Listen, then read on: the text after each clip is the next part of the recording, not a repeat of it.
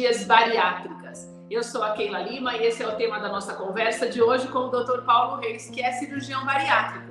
Antes de começar a conversar com ele, já quero te convidar a se inscrever aqui no nosso canal e também, olha, não perca tempo, ative as notificações, porque todos os dias nós temos conteúdos novos para você ficar mais bem informado e aprender a cuidar melhor da tua saúde. Doutor, tudo bem? Que bom que você está aqui com a gente para falar de um assunto tão importante porque nós precisamos entender que a cirurgia bariátrica hoje ela é imprescindível para quem teve um ganho muito grande de peso, porque é uma questão de saúde, por conta de nós termos um problema de saúde pública que é realmente o ganho de peso, a obesidade, né, doutor? Primeiramente, obrigado mais uma vez, Keila, pelo convite. É uma honra estar sempre falando com você. É, sim, realmente a obesidade é uma doença que atinge o mundo hoje e que vem causando é, é, mortes de forma direta ou indireta, porque a obesidade por si só ela é um problema e ela acarreta problemas associados, como hipertensão, diabetes, que debilitam muito o estado de saúde do paciente, né? Doutor, qual é a indicação para uma cirurgia? Eu tenho Bem, um limite de peso de acordo com a altura, por exemplo, a pessoa tem é, um metro e meio, um metro e cinquenta, um metro e cinquenta e cinco e alcançou 90 quilos.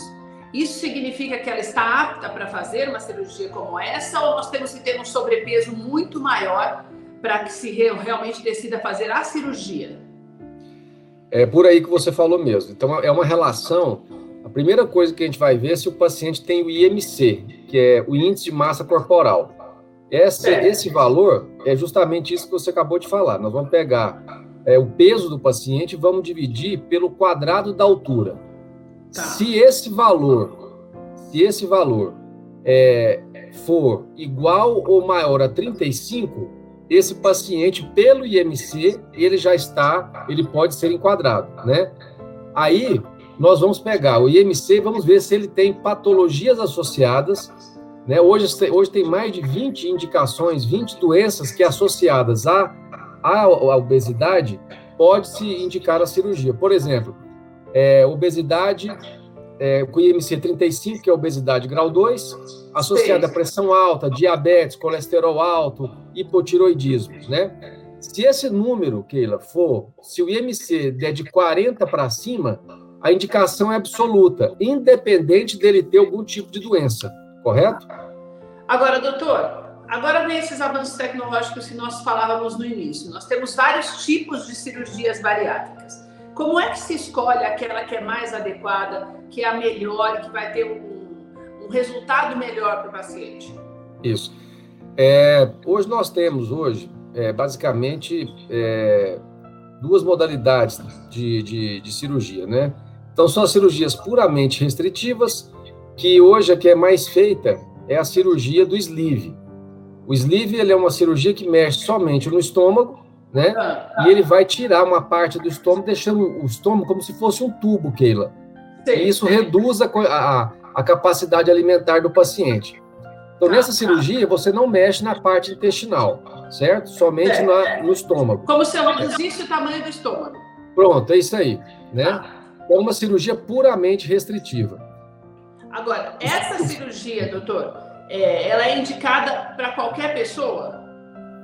É, o, o paciente hoje, por exemplo, essa, o, o sleeve, que é uma cirurgia puramente restritiva, pode ser indicada para paciente que tem MC de 35 para cima, certo? certo? Tá. É, e pacientes, por exemplo, vamos supor, o paciente está ali com obesidade muito grande, está ali com IM super obeso, IMC de 55, 60. Tá. tá. Você pode usar essa cirurgia inicialmente como sendo o primeiro tempo da cirurgia. Então você faz, faz primeiro a cirurgia restritiva somente no estômago, porque o paciente diminui o tempo operatório, é menos risco. Aí depois que ele emagrece bastante, você entra e faz o segundo tempo, que é fazer o desvio, que é o segundo modelo de cirurgia que a gente, que a gente vai falar, né? Que são as cirurgias mistas. Como que é essa do desvio, doutor? Essa não é só o estômago, então? Isso. Dentro das cirurgias mistas, Keila, a gente tem dois modelos. Nós temos as cirurgias mistas com maior componente restritivo, que é a popular redução de estômago, a cirurgia bariátrica, eles falam, ah, fiz redução de estômago. A tradicional, vamos dizer assim. A tradicional. Então, como é que é feito isso?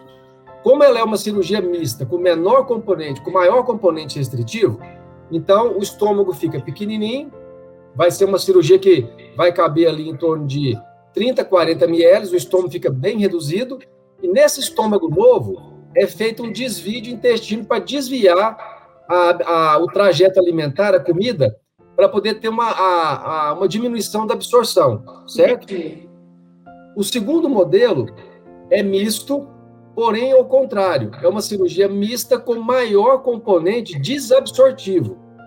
Então, nesse caso, nós deixamos o estômago em torno aí dos seus 250, 300 ml para o paciente poder alimentar, mas fazemos uma, uma, um desvio intestinal bem maior.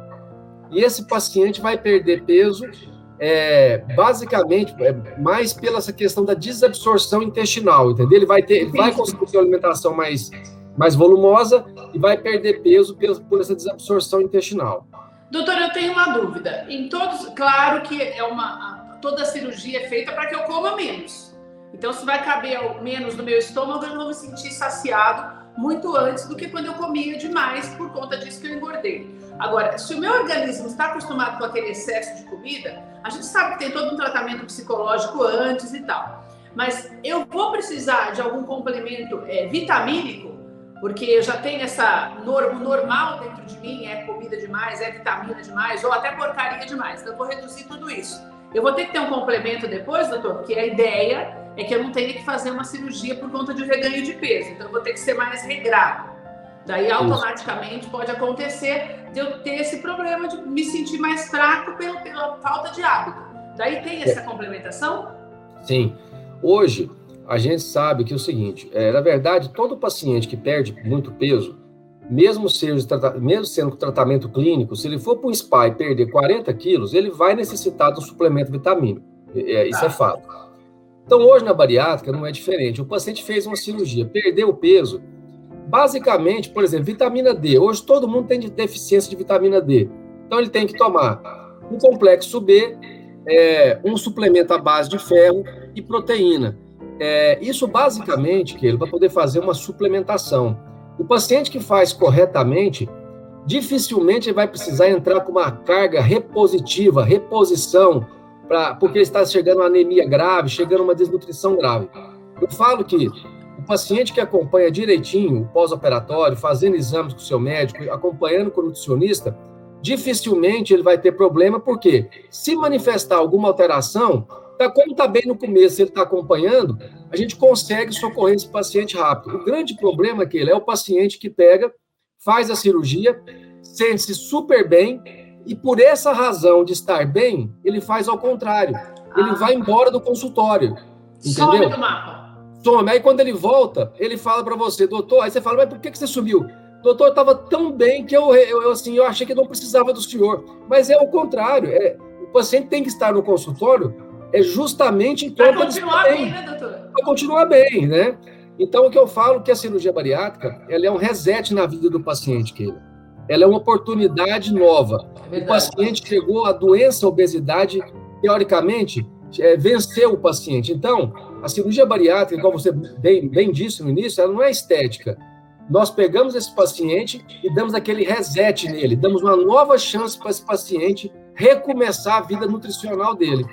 Se ele não cuida dele, continua não cuidando dele, não, faz, não vai adiantar. Ele vai poder reengordar, ele vai ter desnutrição, ele vai ter anemia, ele vai ter desproteinização. Então é, é muito complexo isso. Então, é, realmente você, você tocou num ponto importante da questão do tratamento. Da conscientização, né, doutor? Isso, é isso aí. Doutor, então nós falamos no começo, para encerrar, de indicações. O que eu entendo quando você explica é que a, a indicação maior é a balança subiu na balança, você vê que está muito acima, fez a continha básica, está na hora de tomar uma atitude, né, doutora? A cirurgia básica, a cirurgia bariátrica é uma atitude. É uma atitude. O paciente já tentou tratamento clínico, não deu certo. Subiu na balança, não está conseguindo perder peso. Está começando a ter problemas de, do peso, é, é pressão alta, diabetes, dor, dores articulares, colesterol alto, risco de infarto, risco de derrame aí ele tem que tomar uma atitude. Igual você falou, é uma, é uma tomada, é uma iniciativa do paciente. Doutor, muito obrigada pelas suas informações, por essa conversa aqui. Quero deixar um recado para você que está nos assistindo e nos ouvindo também, porque quando nós falamos nessa necessidade de qualidade de vida, nós não podemos nos esquecer que a nossa expectativa de vida tem aumentado muito. Então, o que é importante? Que você aproveite esses anos de vida mais que você terá com saúde. Então, se cuidar é o melhor caminho. Você pode entrar em contato com o doutor, porque aqui na descrição tem todos os contatos dele. Você pode entrar em contato com ele para marcar uma consulta, para fazer uma avaliação. E também você pode deixar aqui a tua pergunta para a gente nas inscrições. E você que nos assiste está sempre aqui todos os dias. Tem novidade para você aqui no Doutor TV e também você que nos, nos ouve pelas plataformas digitais de áudio. Um beijo para você e até a próxima.